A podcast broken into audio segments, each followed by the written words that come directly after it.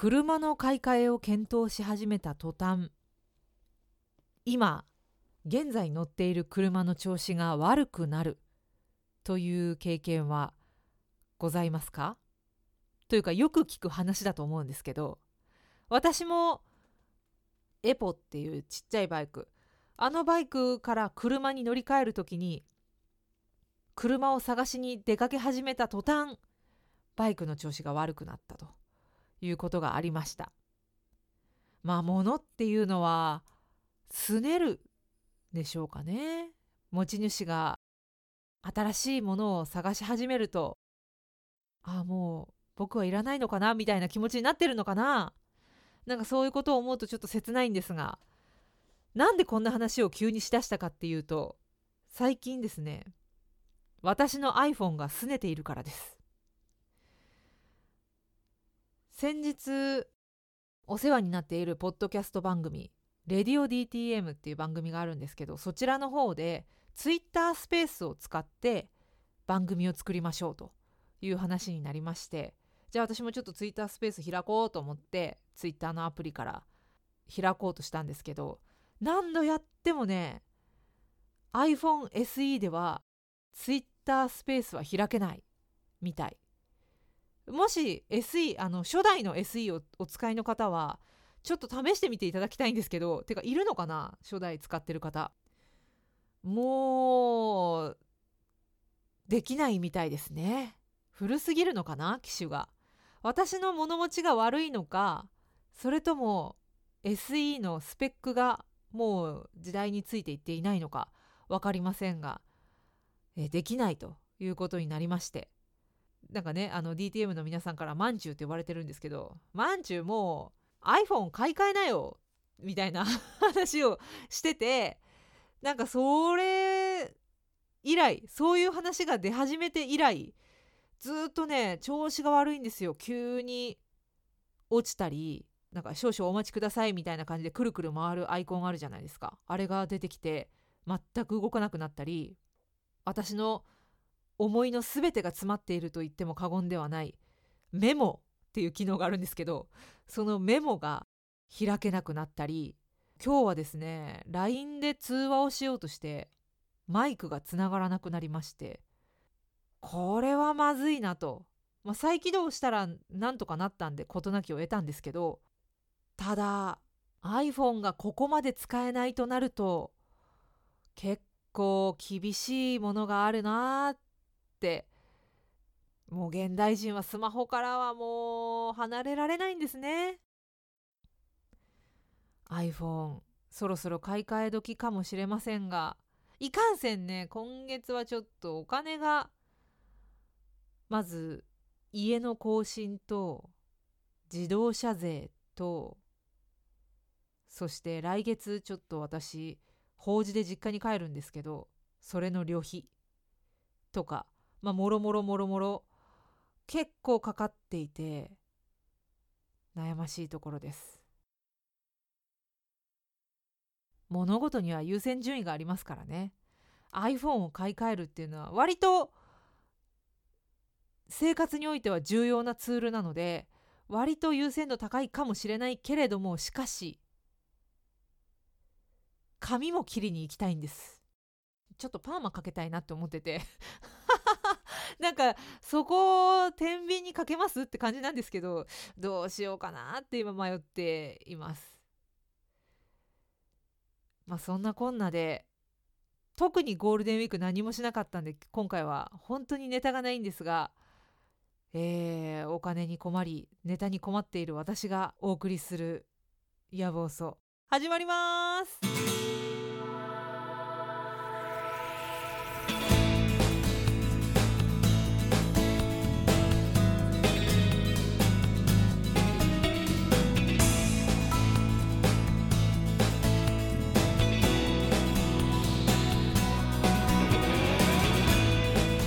夜分遅くに失礼します。マスクと服のせいで痩せたことが伝わらない。中馬幸子です。5月13日木曜日いかがお過ごしでしょうか？まずはまた配信が遅れまして大変失礼いたしました。なんだろうね。やっぱゴールデンウィークボケかな？全然話がまとまらない上にそのゴールデンウィーク中に話したくなるようなことが何もなかったから 本当にネタに困ってるんですよ。もう話したいことは冒頭言った iPhone の不調それぐらいです。まああとだからちょっとあの最近ねダイエットのために食べる時間を制限していると。朝食べてから8時間以内に1日の全ての食事を終えるみたいなことを今やってるんですけど、まあ、時々そのルールを破りながらも続けることによって最近ちょっと痩せてきたかなってちょっとウエスト周りの肉が落ちてきたかなこのまま調子よく背中とかも落ちてくんないかなって 思ってるところなんですがまあそれくらいかなハッピーなニュースは。もう悲しいニュースは iPhone が使えないっていうことですかね、まあ、使えないとかね iPhone の近くで言ったらダメですね。iPhone だって。頑張ってくれてる。と思う。すっごいね今まで役に立ってきてくれたからだからこそなくなると本当に困るんですけどどうしようかな。iPhone をだましだまし使って髪を切りに行きパーマをかけるか。パーマ髪を切るを今のところちょっと保留にして iPhone を買うか、まあ、iPhone の方が断然高いしお金かかるんで iPhone の方だましだまし行くしかないかなとは思ってるんですけどね。こういう時どうします？どっちを選ぶべきか。なんか物事の優先順位はねなんかね難しいんですよね。その自分の感情が絡んでくると。私のやりたい気持ちが絡んでくるとだから仕事の優先順位タスクどれから片付けていくかとかそういうのは結構割とちゃちゃちゃっと私は決めちゃうタイプなんですけどあじゃあこれメールしてこれをなんかコピーしてる間にこっちをやってとかそういうのは割とねちゃちゃちゃっと決めちゃうタイプなんですけどどうしようかな。毛糸の輸入もしたいって思ってたし。今ちょっとね銀粘土にも興味を持っていて銀粘土もやってみたいなって思ってて どうしようかなって。本当まあまあでも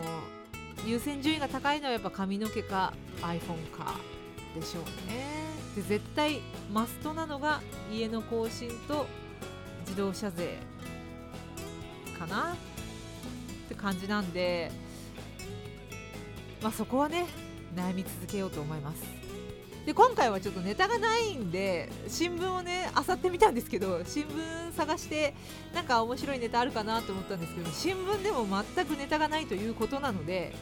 本当大変心苦しくはありますがマジで私の好きな物語をでも野望そってそういう番組だもんね、えー、相変わらずって感じですがちょっとね今回はマニアックすぎるものに触れちゃってるかもしれないのであーか女性は特にあんまり興味がないことかもしれないですがまあちょっとそれでもねあの気持ちを大きく持ってまたチューマンがわけのわかんないことをベラベラ喋っているよという気持ちで聞いていただけたらと思います。今夜もお休みのその時までお付き合いどうぞよろしくお願いします。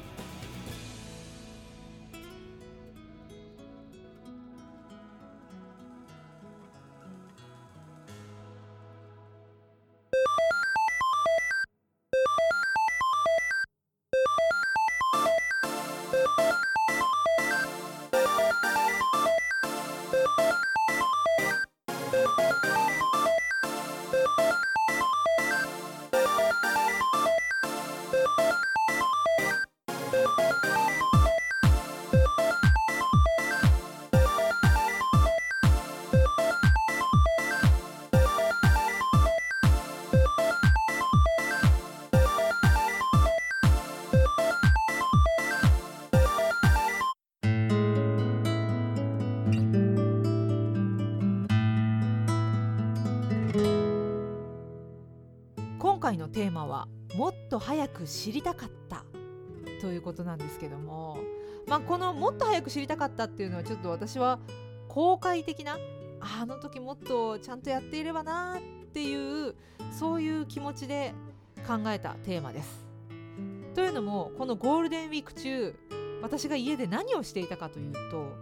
もう一切外に出ずピアノを弾いていました。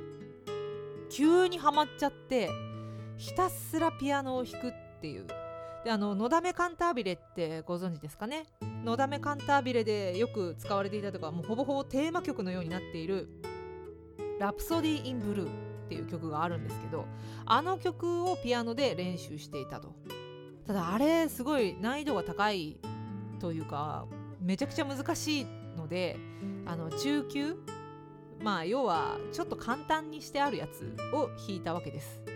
でも簡単にしてあるとはいえもう全然指は動かないし楽譜も全然読めないから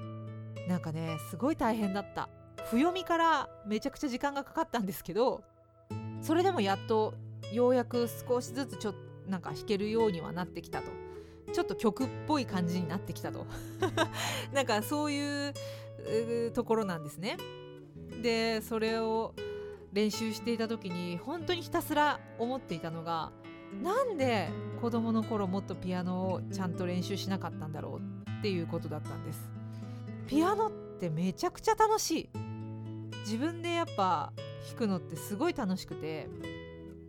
でどうしてこんなに大人になってからピアノ弾くのが楽しくなっちゃったんだろうっていうのを考えてたら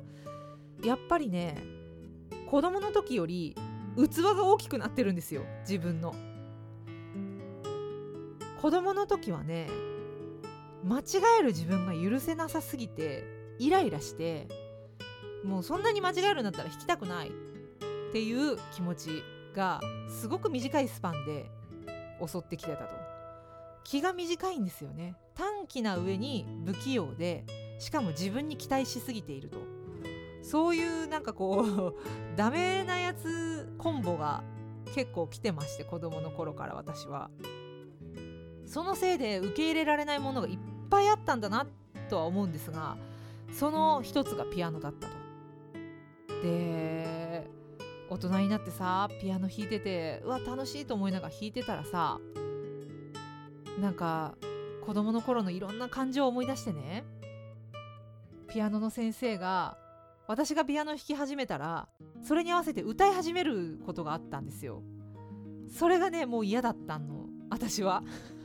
隣で歌われるのが嫌でわざと間違えちゃったりしてあの先生の歌を止めてやるっていう、えー、なんか今思えば何やってんだろうって感じですけどね。なんかね自分の音だけを聞いていたかったのかな。ダメなやつですね。なんでこんなにしかも、まあ、わざと間違えるなんていう誰も得しない意地悪というか誰も得しない行為をしてなんかそれでいいやってしてたっていうのがもうほんと信じられないんですけど根性がねじ曲がってますけど、まあ、そういうのを思い出してああ子供の頃はこんなだったなって思いながら弾いてみました。で大人になってなんでこんなに練習できるんだろうと思ったらやっぱね自分がダメなことをよく分かってるというか 自分が全然弾けないし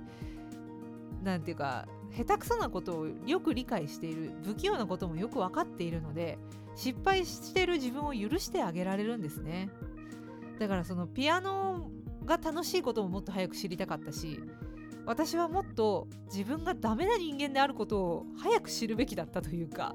えー、認めてあげるべきだったなっていうのをピアノにピアノを弾きながら思いました。なんかそういうところない？子供の頃ダメな自分を許せなかった人とかきっといると思うんだけど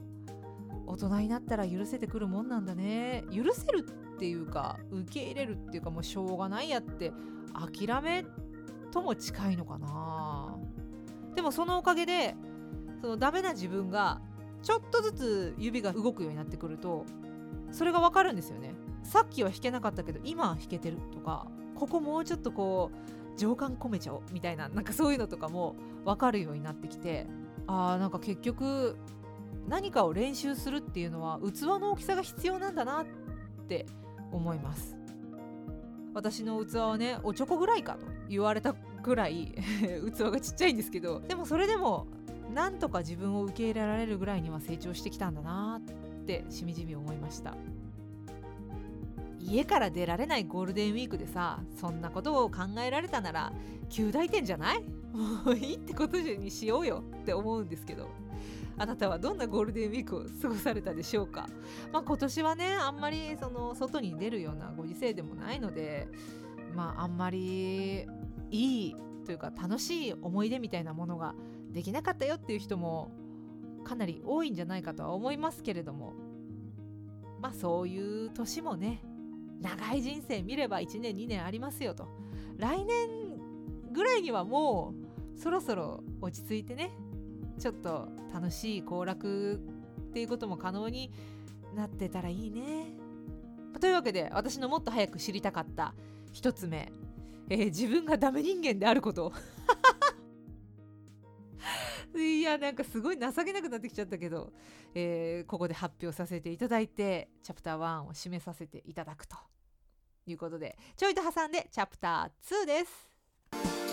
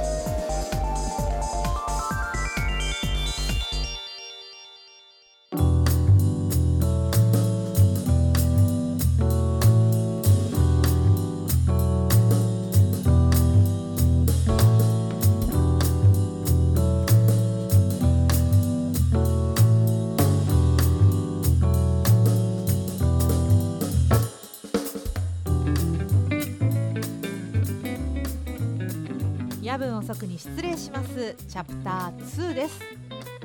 今回のテーマはもっと早く知りたかった。ということで、まあ、このねもっと早く知りたかったの後に続く点々点にね気持ちがこもっているんですけど。なんかよわかんないよね。音じゃわかんないことなんであれですけど。チャプター1ではピアノの話をしました。自分がねもっとダメ人間だってことを早くから自覚していたらもう少しピアノも回り回って上達していたかもしれないなっていうまあ悲しいよね。なんかいろんな角度から悲しい話ですけど。まああのそんなこんなで一つ、えー、もっと早く知りたかったことを発表したんですけどもう一つこれが今回のメイン。女性はあんまり興味がないかもしれないんですけども最近始めたゲームのお話です。マジック・ザ・ギャザリングというゲームです。これはアメリカ初のゲームなんですけど1993年からある世界初のトレーディングカードゲームです。トレーディングカードってあんまり女性はさあんまり興味がないでしょうね。私は少なくとも全然興味がなかった。ですけどまあ夫がやっていて子供の頃からやってたらしくて最近スマホのゲームでそれを見つけたからって言ってやり始めててなんか楽しそうにやってるから夫と一緒に遊ぶためにというか遊んでもらうためにじゃあ始めようかなと思ってやり始めたんですけどこのマジック・ザ・ギャザリングっていうのが最もよく遊ばれているトレーディングカードゲームなどってことでギネスに認定されているらしいです。だから1993年からあってギネスにも認定されているってことはもう結構由緒あるゲームじゃないですか。で私の中でカードゲームといえばやっぱり遊戯王っていう「週刊少年ジャンプ」で連載していた？今してるんですか？わかんないけど遊戯王っていう漫画がありましてそれがカードゲームを主題にしたというかテーマにした漫画なんですがそれぐらいだったんですよね。そのカードゲームについての印象というか知識というかああ遊戯王ねっていう。でこのマジック・ザ・ギャザリングっていうのはその遊戯王のカードゲームのモチーフにもなっているらしいです。まあ遊戯王自体読んだことがあまりないのでうーんそうなんだぐらいなんですけどね。で今私がやっているのはマジック・ザ・ギャザリングアリーナっていうアプリでオンライン対戦をしています。まあ初心者なんでね負けまくりなんですけどそれでもちょっとずつ勝ちを重ねてきて今ちょっとランクが上がってきているなというところ、えーと、今シルバーランクに上がったのかなさっき。ただ紹介しようにもですねルールが結構複雑なのでうまく言葉にできません。なのでかいつまんで概要だけご紹介すると基本的には自分で用意した山札からカードを最大7枚まで、えー、手持ちの札にして場に出していくことでそのカードを使っていくというゲームです。でカードには土地とかクリーチャーとかインスタントアーティファクトエンチャントソーサリーなどなどいろんな種類がありましてその場に出ている土地の種類や数でクリーチャーとかインスタントとかですね。そういう他のカードを出せるようになる。とにかくその7枚の手持ち札から土地のカードを出していってまあ、使える技を使えるカードを増やしていってで強いカードをボンと出して攻撃するっていうゲームです。で場に出したカードで相手のカードとか相手自身を攻撃してライフを奪っていく。ライフが先になくなった方が負けですもともとのライフが20ポイントあるんですけどまあカードの中には特殊能力でそのライフを増やすことができるカードがあったり何もしなくても相手のライフを減らすカードがあったりそして相手のライフを減らすのではなくて相手のカードを攻撃してカードをなくしたりすることができるというそういう能力のあるカードもあると。カードには当然強さがありまして攻撃力と防御力が決まっています。でその攻撃力に準じて相手のライフないしは相手のカードのパワーを削ることができる。でその防御力に準じて相手からの攻撃から守ることができると。でそのカードを出すためには土地っていうカードをちゃんと出していないといけない。でその土地カードの枚数によって出せるカードが決まってくると。で1ターンにつき土地カードは1枚しか出せないみたいな、えー、そういうゲームです。で手持ちの中に土地カードがなければ土地カードが出せないのででその他のカードも出せないみたいななんかそういうことなんですけど、まあ、今の説明で分かります、まあ、やってみたら分かると思うんですけどね。でこのゲームの面白いところはめちゃくちゃ戦略的なんですけど山札からカードを引くっていう運もちょっと絡んできて思い通りにはいかないっていうところがすごく面白いですね。でだからその山札山札は自分で用意するんですよねだからそのデッキっていうんですけど自分でそのこのカードをデッキの中に入れるこれを入れるこれを入れるこれは入れないとかそういうのを決めて入れていくんですけどめちゃくちゃ強いカードを何枚か入れたとしても山札からそのカードが引けなければ使えないしさっきも言ったように土地のカードがないと強いカード使えないんでまずは土地カードをいっぱい場に出さないといけない。ただし土地カードは1ターンにつき1回しか出す1枚しか出せないっていうなんかあのその辺のままならなままならなさとかなんか複雑さみたいなものがすごい面白い戦略に絡んでくるんですよ。とにかく強いカードをバンバン出してくるスタイルの人もいれば相手のカードを削っていくようなカード相手が場に出したカードを追放って言って消しちゃう効果を持ったカードもあるんですよね。そういうのをバンバン出してきて無効化するっていうのが作戦の人もいるし攻め側は相手を攻撃するんですけど守り側受け側はその攻撃をカードを使ってブロックすることができるんですよ。でそのブロックすることによって相手のカードを壊すことだってできるんです。なんでそういうブロックすることで相手のカードを壊して削っていくっていう戦法の人もいます。まあ一日の長があるので夫の方が断然強いし夫はなんか知らないけど最強のデッキを作ってるんで めちゃくちゃ強いんですけどただ私もなんとかどうにかこうにか戦略を練って私もカードをちゃんと集めれば夫に勝てるかもしれないなってちょっと思ってます。だからさ今までもね、まあ、将棋はもともと夫が指すもので、えー、上手なんですけど囲碁は私がやり方を教えてあげて始めたけどもう夫には勝てない。でマリオカートも全然勝てない、えー、文字ピッタンっていうゲームがあるんですけど文字ピッタンもなぜか勝てないし何やっても夫にはね勝てないんですゲームが。私が勝てるのはドクターマリオとかパネルデポンとかあれぐらいですかね。まあもう本当にいろんなゲーム負けてきてるのでマジック・ザ・ギャザリングは勝てるようになりたいなってなんかチャンスがあるような気がするなと。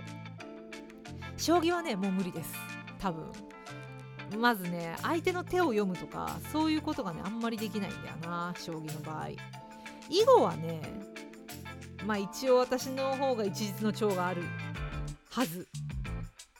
ですけど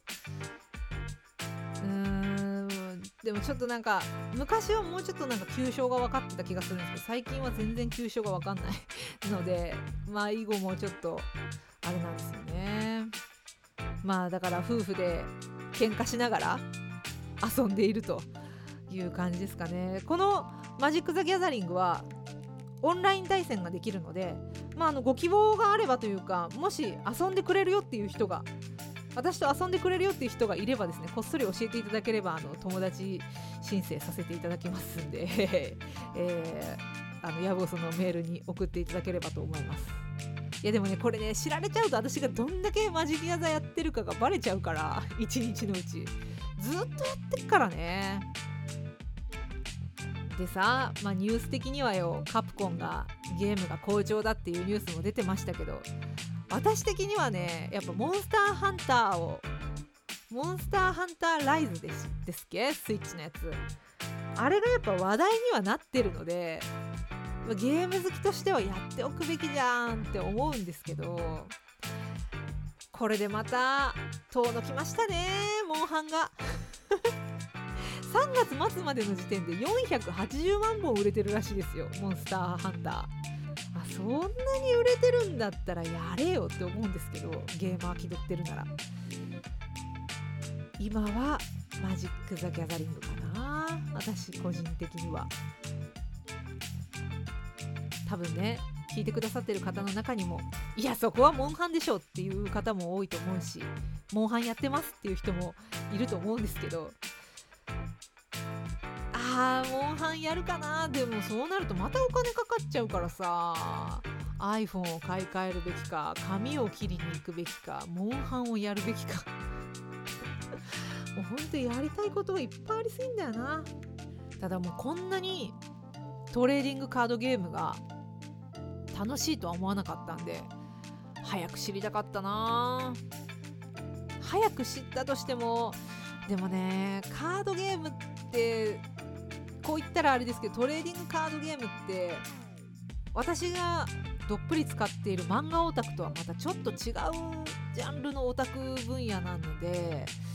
それのオタクって言われることに耐えられるかなっていう。なんかねカードゲームやってる人ってそう中二病っぽいっていうか だからそういうの感じるじゃないですか。だってマジック・ザ・ギャザリングのカードだってさなんだっけ？なんかすごいね。骸骨とか恐竜とかなんかすごい中二っぽいのいっぱい出てくるんですよ。恐竜は中二っぽくないか。でも骸骨とかあの辺はすごいね中二っぽいんですよね。だからそっち系のオタクって言われるのもなんかなと思う思うし早く知っていたとしてもやらなかったかもしれないなとも思う。もう弱い30半ばにしてなんかオタクと言われようが何だろうがもう全然興味がないというか関係ない。もう好きに呼んでくださいっていうえぐらいの境地に達した私がやっと手が出せたって感じかな。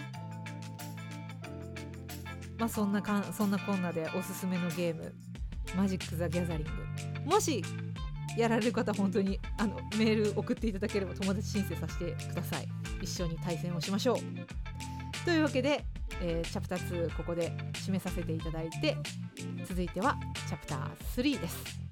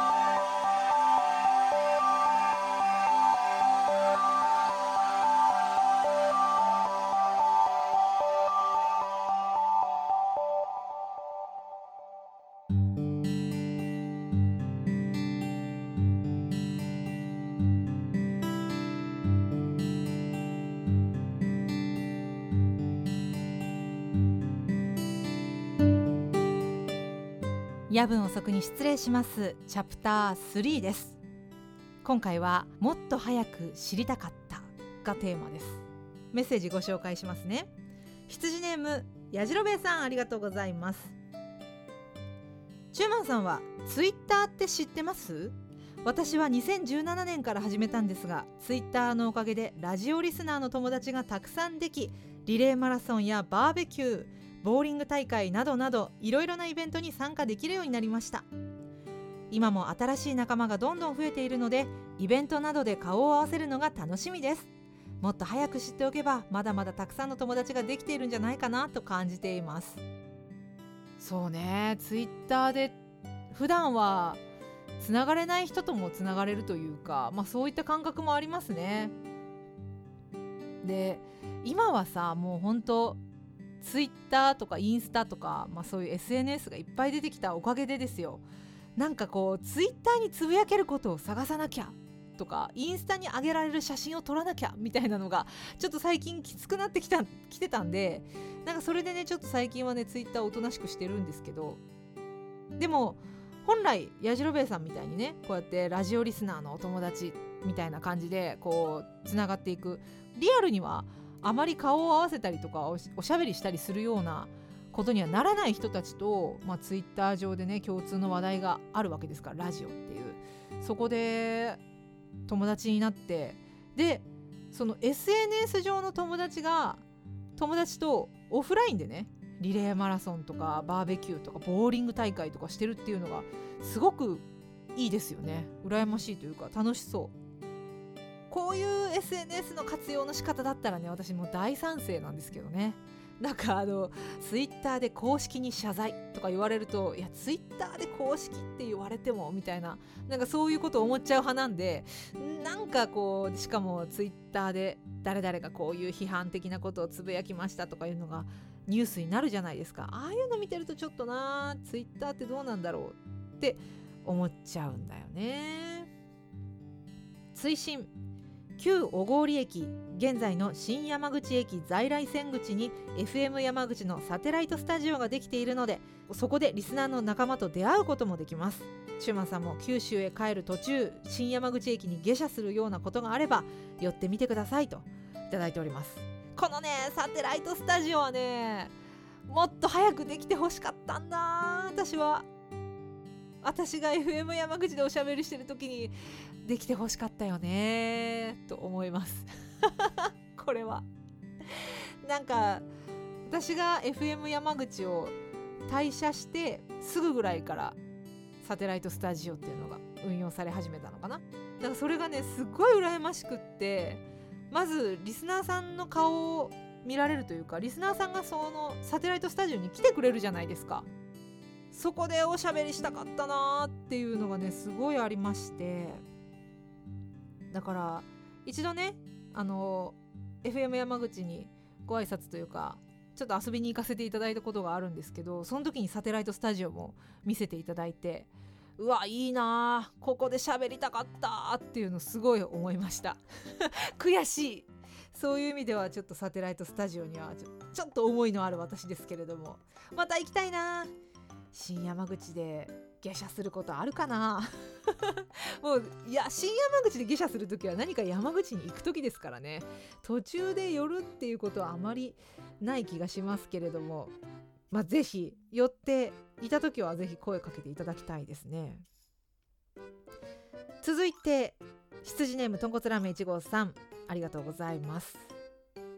ゴールデンウィークは庭掃除に明け暮れました。作業しすぎて腰痛です。あらそれはお大事なさってください。でも有意義だよね。庭掃除だから。私みたいにただひたすら物を食べてはピアノを弾き寝てまた物を食べてピアノを弾きっていうよりはよっぽど有意義なゴールデンウィークだったんじゃないでしょうか。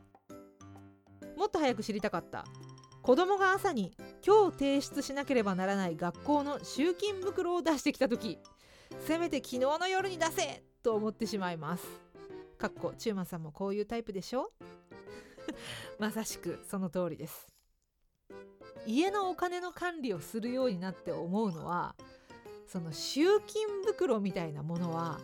当日の朝出してきたってないことありますからね。まあ私みたいなズボラ私がズボラすぎるのかな。いきなり夫からさごめんちょっと今日これこれこういう理由でちょっと1万円いるんだけどとかって言われるとない時あるんですよ。1万円なんかないよみたいな 時あるんであの財布の中にあまりねお金を入れない主義なので えー、えなんで早く言ってくれなかったの？っていうことがねままあるので、えー、集金でも最近集金袋ってある？あんまり見ないけど。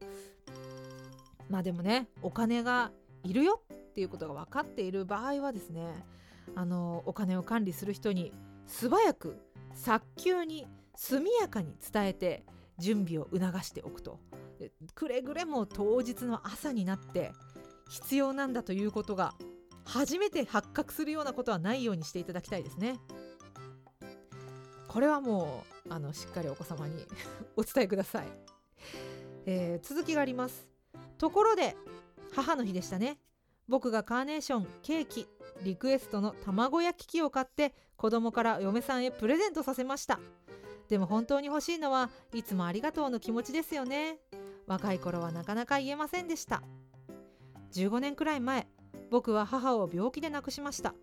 両親は離婚して母は一度家を出ました。そんな経緯から母へは素直な気持ちを結局伝えられなかったです。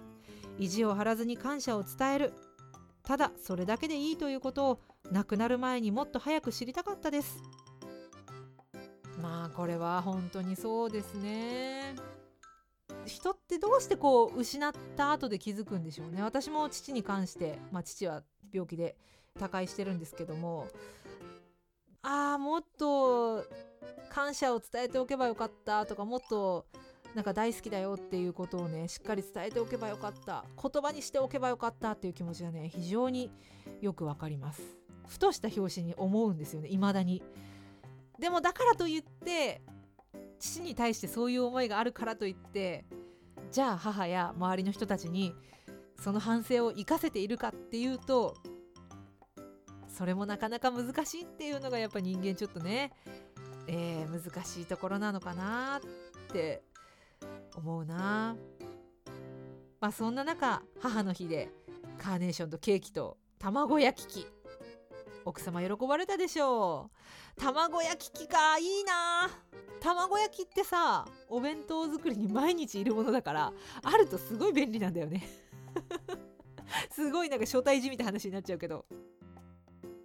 卵焼き器はあると本当に便利。リクエストされたのも分かりますよ。私も今使ってるね卵焼き用のフライパンがねもうちょっと焦げ付きがひどくなってきたんでそろそろ買い替えたいんですけどね。あとカーネーションとケーキね。もうこういうこれはもう鉄板ですね。いいのよこういうのでって私は思う本当に。立派なさ何かをプレゼントしなくてはとかもうすごい恥ずかしいけど手紙書かなきゃとかそういうのがちょっと重くのしかかって何もできないよりはもうほんとフランクにちょっとしたケーキなりなんなりを買ってはいみたいな。今日はちょっと特別な日だからあげるよ。みたいな。そういうのでもねすっごい伝わるものってあると思うんですよ。まあねあのー、お母様への思いを、まあ、生かされているっていうことで私は豚骨ラーメンいちごさん素晴らしいなって思いました。私も生かしていかないといけないな。で まだ続きがありましてチュマさんひょっとしてテーマ発表忘れてました？懺悔懺悔。罰として日清爆裂辛麺を食べましょう。僕は一口食べて辛さに絶望しました。絶望する辛さか。それはでも私辛いのは割とねいけちゃうからな。辛い麺だったら私は蒙古タンメン中本が好きだからそれ食べ食べるじゃダメ？好きなものを食べるじゃ罰にはなりませんか？まああのテーマ発表遅れてごめんね。忘れてた。完全に忘れてた。っていうかゴールデンウィークのせいで曜日の感覚一切なくなってましたからね。えー、まあ曜日の感覚もなくなりおしゃべりの感覚もなくなり。そんな2021年のゴールデンウィークだったと、えー、全体を通して反省しないといけないですね。お二人ともメッセージありがとうございました。というわけでちょいと挟みましてエンディングです。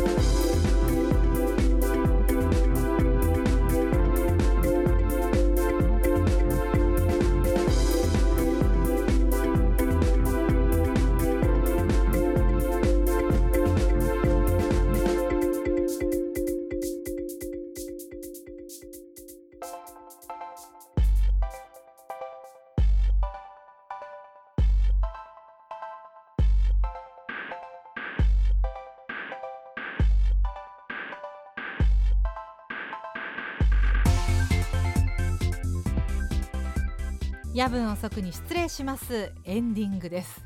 今回はまあちょっとあのー、ご興味ない方にはあまりっていう刺さらなかったかもしれないですがトレーディングカードゲームの話がメインでした。マジック・ザ・ギャザリング、まあ、この収録が終わった後もねちょっと一勝負してから編集に入ろうかなって思ってるんですけど、まあ、ちょこちょこちょこちょこ勝負をすることによって戦略的に成長していく。そしてカードデッキも成長させていくと。もう完全にデュアリストですね私は。35を目前にしてデュエリストデビューをしてしまいました。人生何があるか分かんないな。正直ねまあ中学高校大学とカードゲームをやっている人にはならないだろうと。デュエリストにはならないだろうとずっと思ってたのでまさかここで デュエルカードゲームにはまるとは思わなかったですが。で私自身ねコレクターっていうわけでもないんですよね。コレクションをあんまりするタイプじゃないので